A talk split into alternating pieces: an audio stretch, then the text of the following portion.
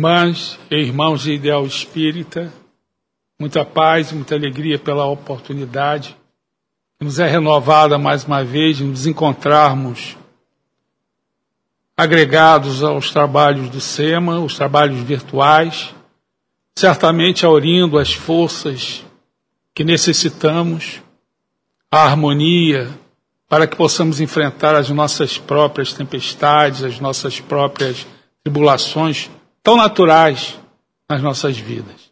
Mas, acima de tudo, para que possamos aumentar o nosso conhecimento, para que, dessa maneira, o homem velho fique para trás, como nos ensinava o grande apóstolo Paulo. E lembrando a Paulo, gostaria de também marcar um acontecimento da sua vida que transcorreu durante a sua segunda viagem missionária. Ele estava na região da Turquia, chegando a Troade, estava visitando as igrejas que fundara durante a sua primeira viagem missionária.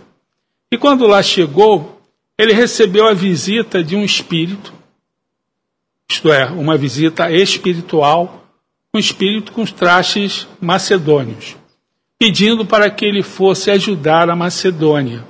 E ele mudou totalmente o seu roteiro, o seu planejamento, atendendo aquele chamado superior, e se dirigiu então para a Macedônia, inaugurando assim a evangelização da Europa.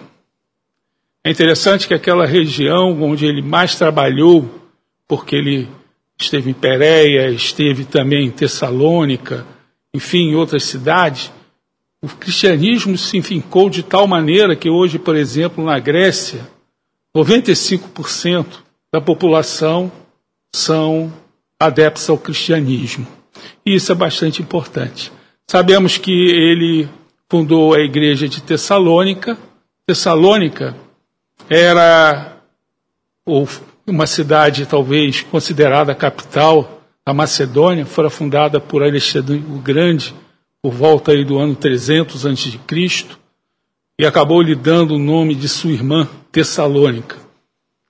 E lá se desenvolveu uma comunidade bastante harmoniosa. E Paulo escreveu duas cartas para os tessalonicenses, bastante simples. Se vocês forem no Novo Testamento, vão identificar que foram cartas bastante curtas, porque a comunidade era bastante operosa.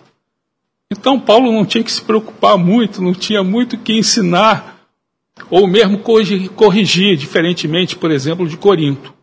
E lá ele trouxe um, uma trilogia de ensinamentos que eu gostaria de colocar ao início, e vocês vão entender a razão dessa colocação.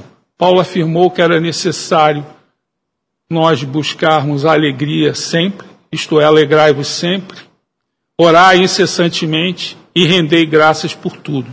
Isto é, Paulo estava falando em alegria, prece e gratidão. Ora, para chegarmos a essa alegria, nós precisamos primeiro desenvolver a gratidão e termos como sustento a prece. Por isso que Paulo afirmava: orai incessantemente. Incessantemente é sem parar. É quase a criatura está em estado de prece.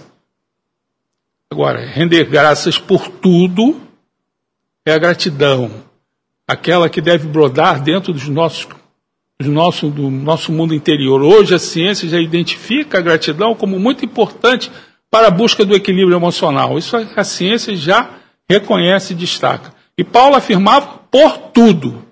Nós somos gratos seletivamente por aquilo que entendemos ser bom para nós, ou que foi positivo ou favorável.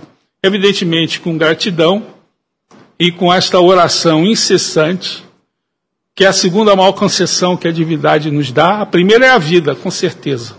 Não temos a menor dúvida disso. E qual é a segunda concessão? Oração. Podemos dialogar, nos relacionarmos com Deus a qualquer momento, a qualquer hora, sem problemas. E sempre que uma oração é feita com sinceridade, nós obtemos uma resposta. Provavelmente não aquela resposta que estamos esperando, mas normalmente a resposta que estamos necessitando. E daí nós vamos chegar à alegria que Paulo comentava, alegrai-vos sempre. alegria é uma, uma emoção básica, fundamental. Não quero que vamos aqui demonizar a tristeza, até porque aprendemos mais na tristeza do que nos momentos de alegria, mas a alegria é fundamental para a vida. Quando a alegria se vai, começam a surgir as nossas doenças. Eu queria me focar nesse momento, ainda muito tocado com os acontecimentos de domingo aqui no SEMA, da gratidão. Né? Nós do SEMA certamente somos imensamente gratos aos bons espíritos, aos espíritos superiores, a Maria Angélica e sua corte, que nos ajuda para que nós pudéssemos ter inaugurado o SEMA Barra.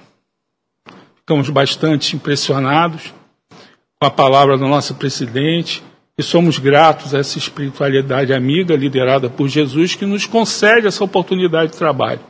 Então devemos ter uma gratidão e essa gratidão tem que ser operosa. Não pode ser apenas a obrigado ou uma prece. Temos que operar na gratidão. Evidentemente somos gratos também além da espiritualidade superior, somos gratos à nossa diretoria, à nossa presidente, é sempre um instrumento dócil da vontade do alto, e a todos aqueles que cooperaram de alguma maneira para a construção desta casa, que será certamente mais um ponto de luz na nossa cidade. Então, essa é a nossa abertura. Ainda estamos assim influenciados por aqueles momentos de alegria que todos nós certamente tivemos, vivemos durante o último domingo. E devido à pandemia, ficamos em quarentena.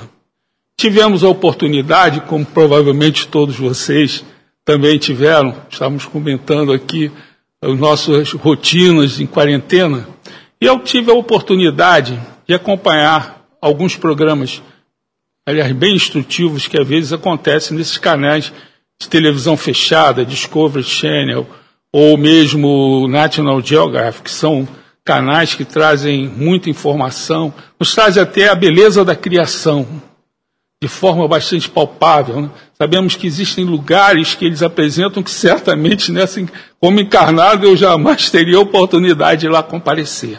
Mas eu tive também, nesse período, a oportunidade de acompanhar é, três ou quatro capítulos de um programa que me chamou muita atenção. E o título desse programa era Resgate. Esse programa tratava das atividades dos alpinistas para conseguir conquistar o cume do Monte Everest. Sabemos que o Monte Everest tem mais ou menos 9 mil metros de altitude, é quase talvez a, a, a altura de onde trafegam os aviões, grandes aviões comerciais lá no Himalaia. Mas o que me surpreendia quando eu me comecei a assistir esse, essa, essa série de programas, felizmente não pude acompanhar mais, nem sei se ainda estão apresentando, era o número de alpinistas tentando alcançar aquele objetivo. Eram centenas e centenas, eram filas. Nós vemos nos jornais, na nossa televisão, as filas que existem hoje para tudo, né? Para os bancos, para pegar auxílio, para emprego. Mas tem fila também para chegar ao cume do Everest. Evidentemente, existe toda uma estrutura montada, mas as dificuldades nós sabemos são muitas. Quantos não morrem nessa tentativa. E ficamos a refletir as razões pelas quais todas aquelas criaturas lá estavam tentando, enfrentando dificuldades enormes. Aliás, eles só conseguem ter êxito porque eles são auxiliados por nativos que moram, viveram naquela região, estão acostumados àquela altitude, são conhecidos como Sherpas.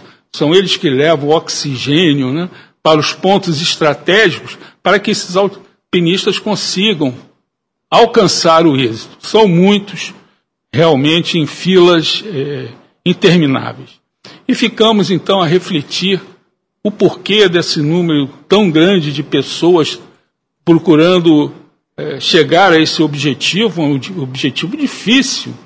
Você enfrenta a morte, quantos já não morreram, quantos já não sofreram, mas identificamos que quando eles lá chegam, eles conseguem superar os seus, seus próprios limites, né?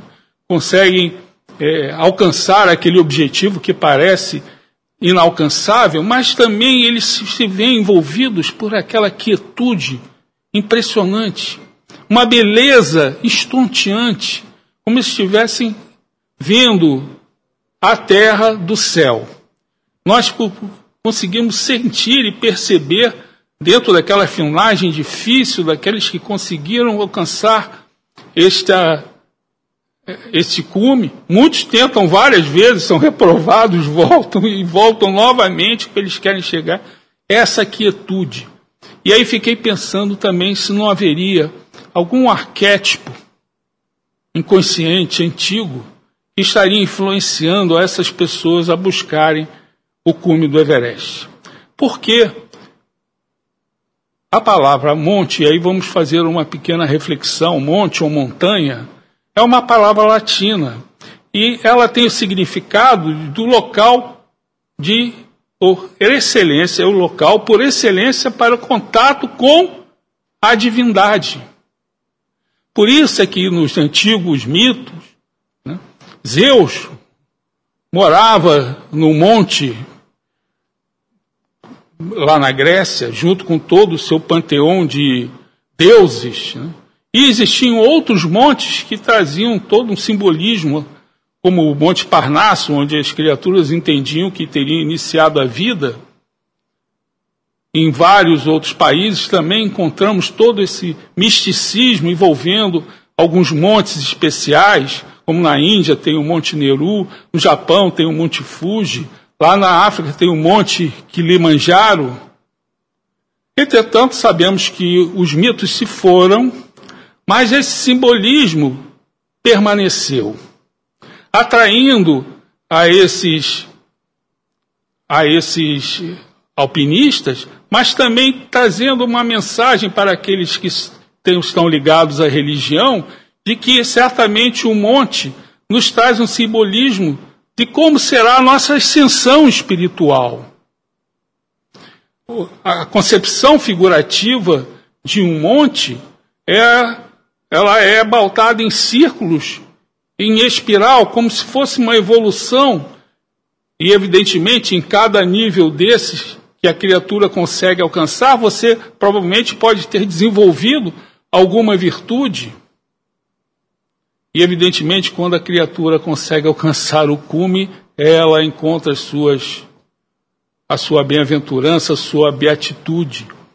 Evidentemente que nessa subida vai encontrar grandes dificuldades, quedas, pedras que estraçalham os nossos pés, suas tribulações, mas o simbolismo espiritual é bastante claro. Por essa razão, existe quase como uma teologia dos montes quando nós analisamos a Bíblia. Existe a teologia dos montes do Velho Testamento, isso foram vários, talvez cerca de 13 montes, e cada um deles trazendo uma simbologia. Poderíamos lembrar aqui dois importantes, não queremos esmiuçar, porque não é esse o nosso objetivo, mas lembramos certamente o Monte Sinai, ou também conhecido como o Monte Horeb, onde Moisés foi então trazer os dez mandamentos fazer a primeira revelação foi num monte, no Monte Sinai ou no Monte Horeb, ou no Monte Moriá, lá em Jerusalém, quando Abraão levou seu filho Isaac para o testemunho do sacrifício, porque Deus tinha é, solicitado e exigido para ele essa prova de fidelidade. E nós sabemos que Abraão é o pai da fé. Paulo fala muito sobre isso, Abraão foi o pai da fé. Evidentemente que esses montes trazem toda essa simbologia, e quem vai até lá é, se enriquece com essa, com essa identidade, com essa, com essa visão. Encontramos também alguns montes importantes no Novo Testamento. Não são tantos quanto no Velho Testamento, até porque o Velho Testamento são centenas e centenas de anos. Né? no Novo Testamento, no Evangelho, nós tivemos aí dois anos e meio. Mas quem não se lembra, o primeiro monte que Jesus enfrentou foi logo o primeiro monte da quarentena, onde Jesus acabaria sendo tentado em definir as suas prioridades aqui na terra, de que tipo de Messias ele deveria ser. Ele foi sentado, por exemplo, a transformar pedras em pães. Se ele fizesse isso, ele seria reconhecido como Messias no minuto seguinte. Aliás, quando ele fez a primeira multiplicação dos pães e peixes, o povo quis fazê-lo rei. Na hora. Não, vamos fazê-lo ele rei. Não precisamos mais trabalhar no campo, na lavoura, nem no frio da noite para pescar. É só fazer Jesus rei. Um outro monte muito importante, o Monte Gerizim, quando ele teve o um encontro com a mulher samaritana no posto de Jacó, e procurou trazer para ela a visão da água que descedenta, a água da vida. Mas o que eu mais gosto foi quando Jesus afirmou: olha, o meu sustento, o meu alimento é atender e cumprir a vontade do Pai. O Monte Hermon, que fica lá no norte da Palestina, atualmente conhecido como as colinas de Golã, Jesus lá esteve, trouxe uma lição maravilhosa. Aliás, era uma região não israelita. Ele afirmou: olhe, quem quiser ser meu discípulo, nega a si mesmo, tome a sua cruz e me siga. O Monte Tabor da Transfiguração, ah, o Monte das Oliveiras, ali junto a Jerusalém, quando ele fez a sua ascensão aos céus, temos também em Jerusalém um outro monte muito difícil aí com forma de caveira, o Gólgota. Evidentemente, isso, para cada um deles nós poderíamos aqui fazer um e traçar um simbolismo. Mas existe um monte muito especial que toda a humanidade certamente conhece, é o Monte Eremos. O Monte Eremos hoje ele é conhecido como, como o Monte das Bem-aventuranças ou Monte das Beatitudes. Fica ali na região de, é, da Galileia, junto ao Lago de Genezaré. É uma Hoje ele é um sítio muito conservado, muito lindo, muito bonito. Foi comprado pela Igreja Católica, então existe lá uma igreja e são jardins e jardins extremamente belos. E foi nesse monte então que Jesus anunciou o seu mais importante discurso. Interessante que foi feito na Galileia porque sabemos que a Galiléia sempre foi uma região desprezada. Né? Era a Galiléia dos gentios. Várias vezes no Evangelho né, nós encontramos, saiu algum profeta da Galiléia? Ou mesmo, será que sai alguma coisa boa da Galiléia? Existia um dito popular na época que falava, olha, se você quer sabedoria, vai para o sul, para a Judéia, né, Jerusalém. Ah, mas se você quiser recurso, riqueza, vá para a Galiléia. A Galiléia foi a região que duas tribos de Israel receberam, né? Zebulão e Naftali, que foram filhos de Isaac, que receberam, eh, de Jacó, perdão, que receberam essas terras. E essas terras acabaram sendo vistas como terra dos gentios, porque elas foram invadidas pelos assírios várias vezes. O próprio rei Salomão deu 20 é, pequenas vilas para o rei de Tiro em troca de madeira para construir o templo de Jerusalém. Então aquela terra ficou sempre mal falada. Mas foi justamente nessa terra em que Jesus passou dois terços do seu ministério público e também trouxe e anunciou o sermão mais importante que a humanidade conhece, que é o sermão da montanha, que é aquele que nós devemos comentar na noite de hoje. Evidentemente existem criaturas, e a maioria delas amam esse sermão, porque, na verdade, o sermão da montanha nós encontramos o DNA do cristão, a essência do cristão. Mas também existem críticos ao sermão da montanha. Ao longo do tempo, temos é, Bernard Shaw, enfim, outros filósofos, como Nietzsche também criticava muito o Sermão da Montanha como que se ele propagasse, fosse uma enganação e estivesse propagando o anarquismo. foi muito criticado. Entretanto, sabemos a sua excelência, e o próprio Isaías, que foi um profeta que viveu aí por volta do ano 800 a.C., ele anunciou: olha, naquelas terras de Zebulão e Naftali vai brilhar uma luz intensa. E ele tinha razão, 700 anos depois, Jesus viria anunciar esse sermão da montanha. E, evidentemente, ele tem que usar uma montanha, porque já essa é aquela época, talvez seis, sete meses depois de iniciado o seu ministério público, milhares, centenas e centenas de criaturas já o seguiam. Então, como posicionar essa multidão, se não um monte? E foi assim até que ele foi referenciado por Mateus. As multidões se interessaram, Jesus su se subiu ao monte e começou a ensinar. Que, aliás, foi uma atividade das mais importantes. Quem leu o Evangelho segundo o Espiritismo sabe que no Evangelho tem é, algumas outras atividades de Jesus, da sua vida, enfim, as suas, as suas curas, mas a sua objetivo principal foi o de ensinar. E mais, esse ensinamento de Jesus tem consequências. Nós lemos essas consequências no Sermão na Montanha. Existiu um grande filósofo cristão chamado Clemente Alexandria. O nome dele era Tito Flávio Clemente. Ele nasceu por volta do ano 750 depois de Cristo em Atenas, mas Atenas nessa época já não estava com todo esplendor, então ele resolveu se deslocar e foi viver em Alexandria. Ele se destacou, ele se tornou cristão e começou até a ser um apologista do cristianismo, porque nessa época o cristianismo já vinha crescendo. E as pessoas ficavam se interrogando como é que uma mensagem vinda de um galileu, de um nazareno, lá na Galileia, estava um desenvolvimento impressionante. Isso começou a levar com que alguns filósofos pagãos começassem a criticar o cristianismo. Numa reação, alguns filósofos cristãos, com intelectualidade razoável, começaram a rebater, a defender o cristianismo, apologia e defesa. Então, esse Tito Fábio Clemente, ou Clemente Alexandria, foi um grande apologista do cristianismo. E ele afirmava que Jesus foi o pedagogo da humanidade. Ora, a pedagogia é uma ciência que leva educação, necessita de uma filosofia para lhe dar sustento, e essa, esse sustento vem da sua filosofia que ele apresentou no próprio Evangelho. E, evidentemente, a sua didática estava baseada em dois pilares fundamentais: a sua autoridade moral Quantas vezes Jesus afirmava, né?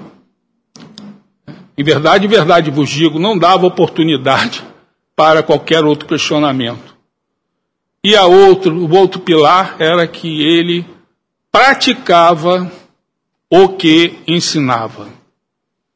O que é bastante difícil, bem sabemos.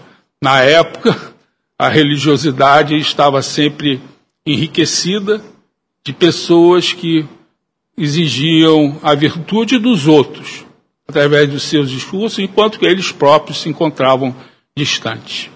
E aí Jesus iniciou uma forma bastante é, a, a introdução desse sermão de uma forma bastante bonita através das bem-aventuranças, mostrando logo de cara que ele estava falando numa dimensão espiritual, porque as bem-aventuranças já eram conhecidas na época, só que eram baseadas numa boa sorte. E as bem-aventuranças trazidas por Jesus estavam baseadas numa má sorte. Bem-aventurados os pobres. Isso é uma sorte. Aos, aos olhos do mundo, mostrando que a dimensão do seu sermão era totalmente espiritual.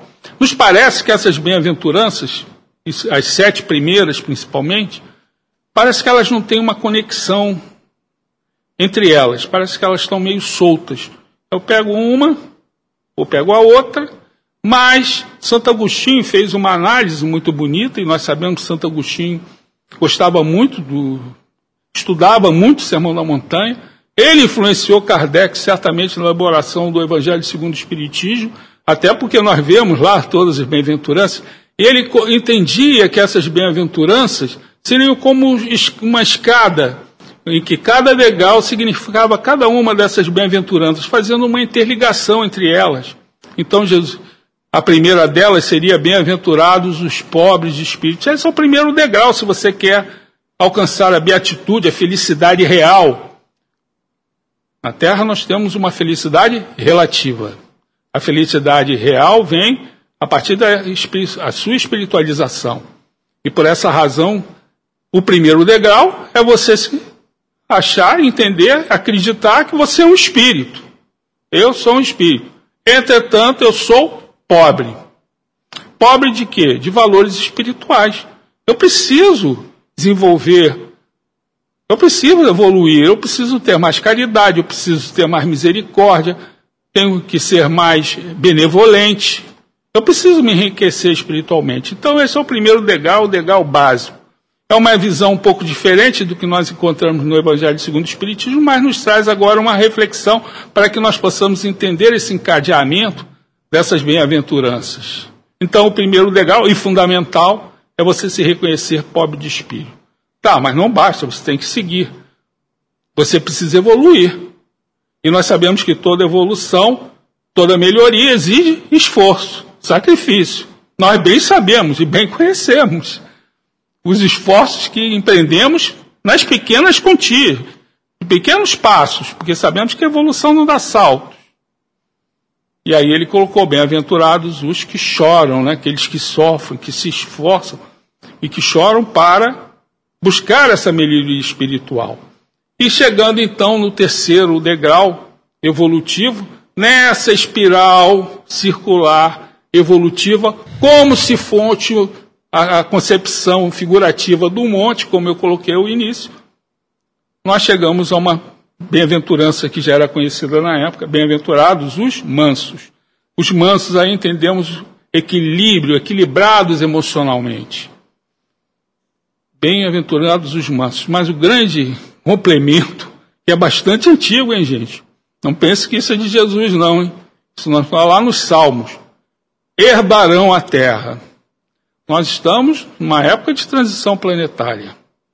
Uns herdarão, outros não herdarão. Então, eu tenho que, num raciocínio de causa e efeito, estar nesse terceiro degrau. No terceiro degrau, já tenho que me reconhecer sou um espírito.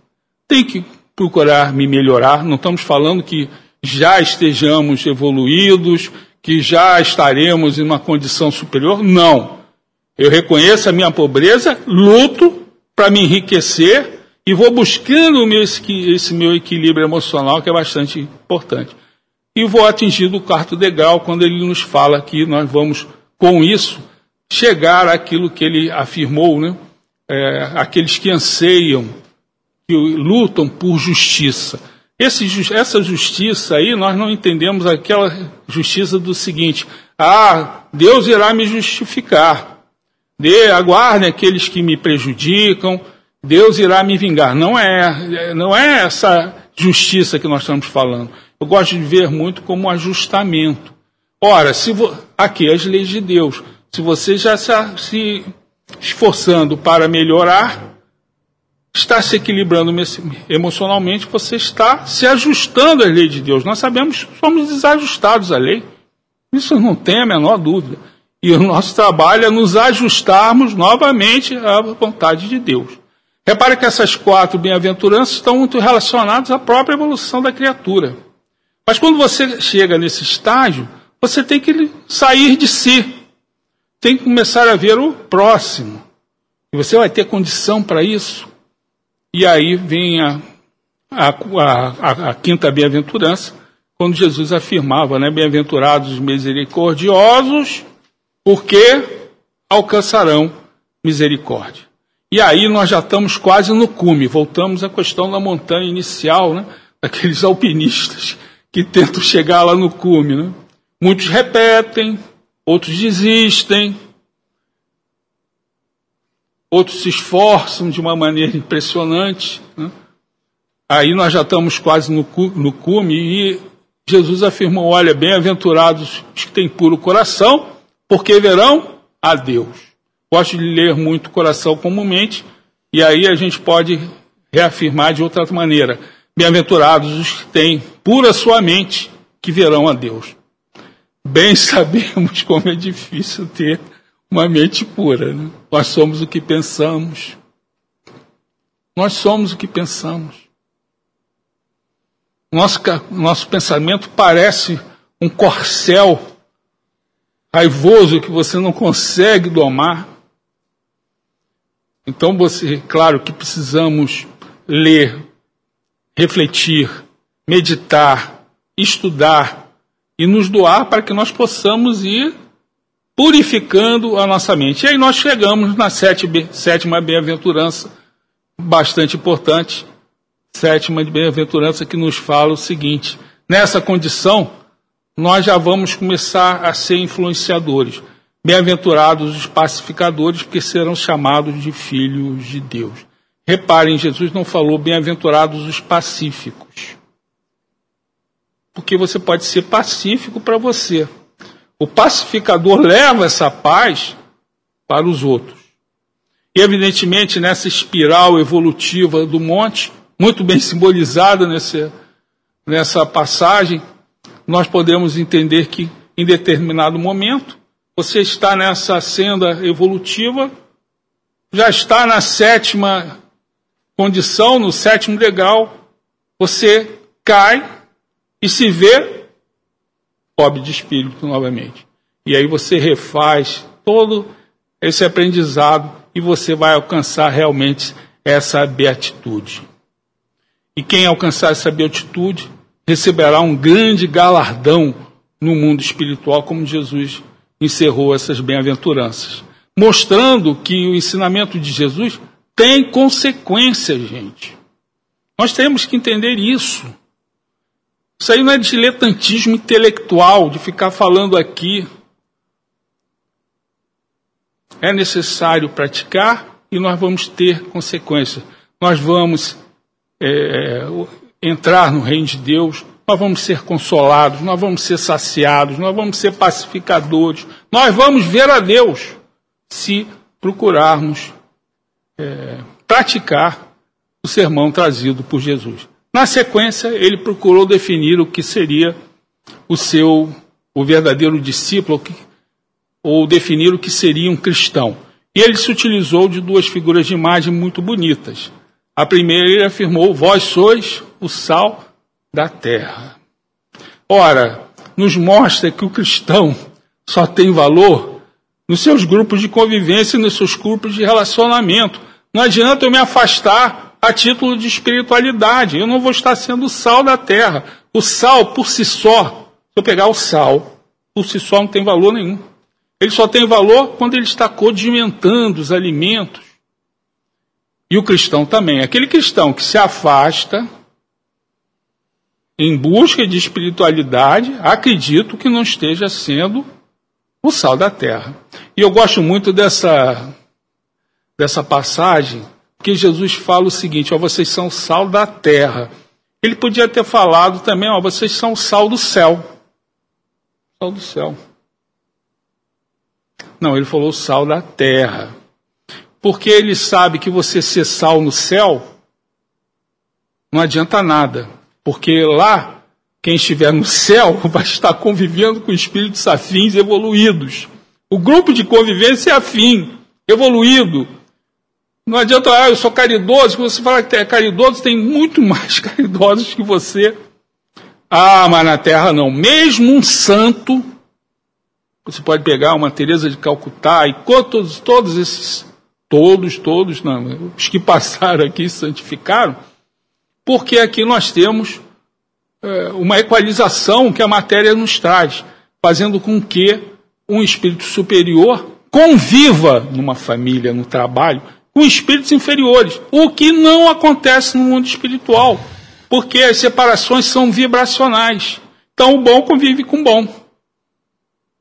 E o ignorante convive com o ignorante. Então, essa é a característica fundamental do cristão, junto aos seus grupos de convivência, família. Adianta, ah, vou abandonar a família. Não, não, não estaremos é, sendo o sal da terra. E por fim ele comparou também, ó, vós, vós sóis vós sois, perdão, a luz do mundo. A luz. A luz também por si só não tem valor nenhum, ela existe para iluminar. Então Jesus falava: olha, que essa luz brilhe em vossos corações, para que todos possam ver. Todos possam ver. Todos. Todos possam ver. Não precisamos esconder, mas para, ser, para que os outros vejam, não para a minha glorificação. Ah, eu sou o bambambam. Bam, bam. Eu sou a luz, vim trazer a luz. Não, para que eles possam exaltar a Deus. Isso é muito, muito importante. Na sequência, Jesus faria, falaria então o corpo do seu sermão com uma introdução bastante importante. Ele afirmou o seguinte: Olhem, eu não estou vindo derrogar eu, a lei e os profetas, a lei do Velho Testamento, os dez mandamentos. Eu não vim.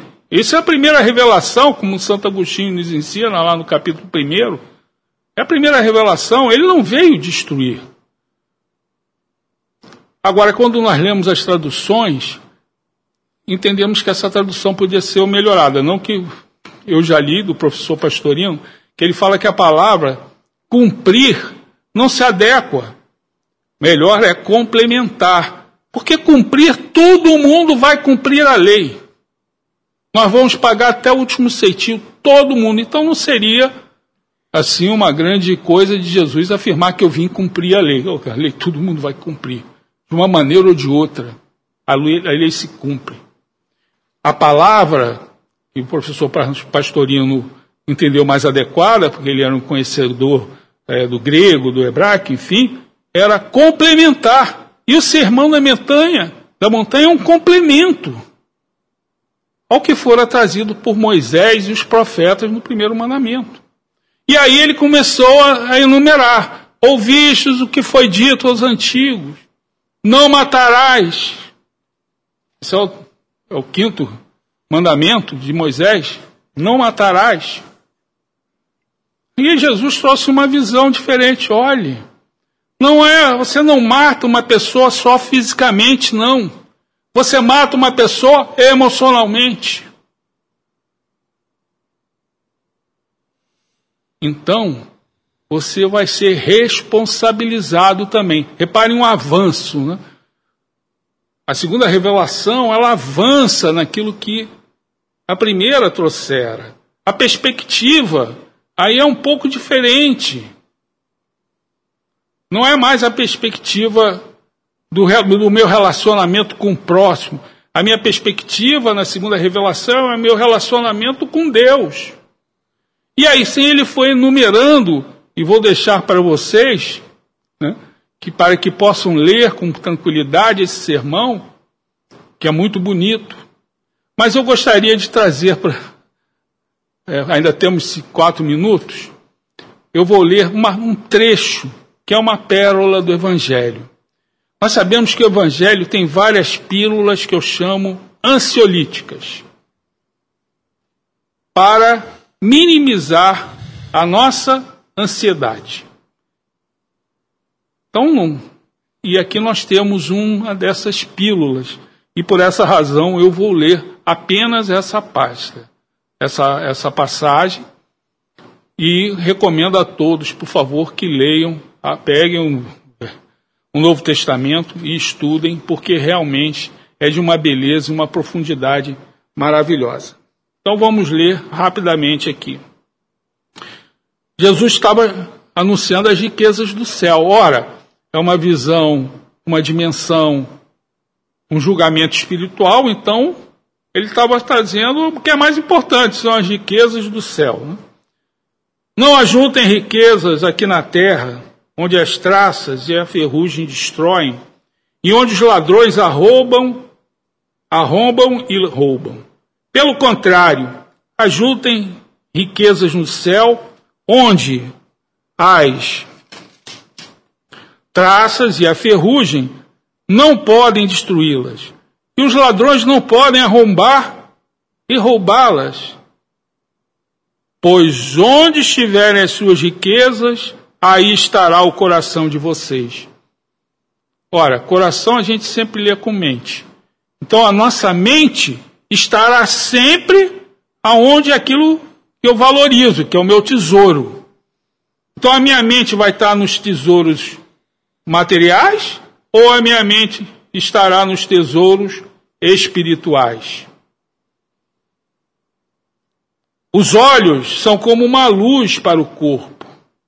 Quando os olhos de vocês são bons, todo o seu corpo fica cheio de luz. Porém, se os seus olhos forem maus, o seu corpo ficará cheio de escuridão. Assim, se a luz que está em você virar escuridão, como será terrível essa escuridão? Muito bonita essa visão do, dos olhos como a luz do corpo. Isso nos mostra que nós temos que mudar a nossa visão, gente. A nossa visão sobre nós mesmos. A nossa visão sobre o meu próximo. Se eu não mudar a minha visão, eu vou continuar ensobreado por dentro. E a, também tem que mudar a minha visão com relação a Deus.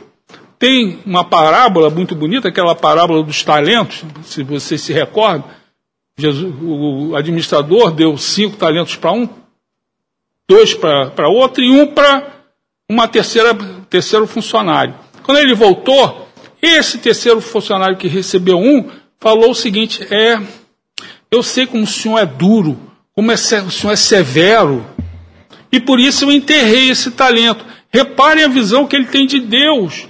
Se eu não mudar a minha visão de Deus também, eu também não vou me mudar, eu não vou me transformar em luz. Então, esse é o nosso grande trabalho a fazer. E por fim, então, é, Deus e as riquezas. Por isso eu vos digo: não se preocupem com a comida e com a bebida que precisam para viver, nem com a roupa que precisam para se vestir. Afinal, Será que a vida não é mais importante do que a comida? Então é uma loja irretorquível. Se Deus dá o mais, que a vida não vai dar o menos? E será que o corpo não é mais importante do que as roupas? Vejam os passarinhos que voam pelo céu. Eles não semeiam, não colhem, nem guardam comida em depósitos. No entanto, o Pai de vocês que está no céu dá de comer a eles. Será que vocês não valem muito mais do que os passarinhos? E nenhum de vocês pode incompridar a sua vida, por mais que se preocupe com isso. Por isso que eu coloquei que essa aqui é, são as pílulas ansiolíticas do Evangelho. E Jesus depois vai falar ainda sobre os julgamentos, que é algo que a gente é muito hábil, gostando muito de ver o cisco no olho do irmão, conseguimos ver bem o defeito nos outros, mas não, os, nossos, os nossos defeitos nós temos uma dificuldade enorme. E ele encerra então o Sermão na Montanha, trazendo aquela famosa parábola em que ele afirma que quem ouvir essas palavras que eu anunciei do Sermão na Montanha e praticar, vai ser igual um homem prudente que vai edificar sua casa sobre a rocha. São os valores morais e valores espirituais virão os problemas, as tempestades que todos nós passamos, a casa não vai cair. Entretanto, se eu ouvir e não praticar, eu vou ser um homem prudente que construiu sua casa sobre a areia. Então eram essas as reflexões. Por favor, leiam o Sermão na Montanha. É o discurso do Evangelho mais bonito, com certeza, mais conhecido e certamente o mais enriquecedor. Então, muita paz a todos, muita alegria que possamos ter uma semana com saúde, que as nossas casas, ponto a ponto, né, possam receber essa proteção e muita paz.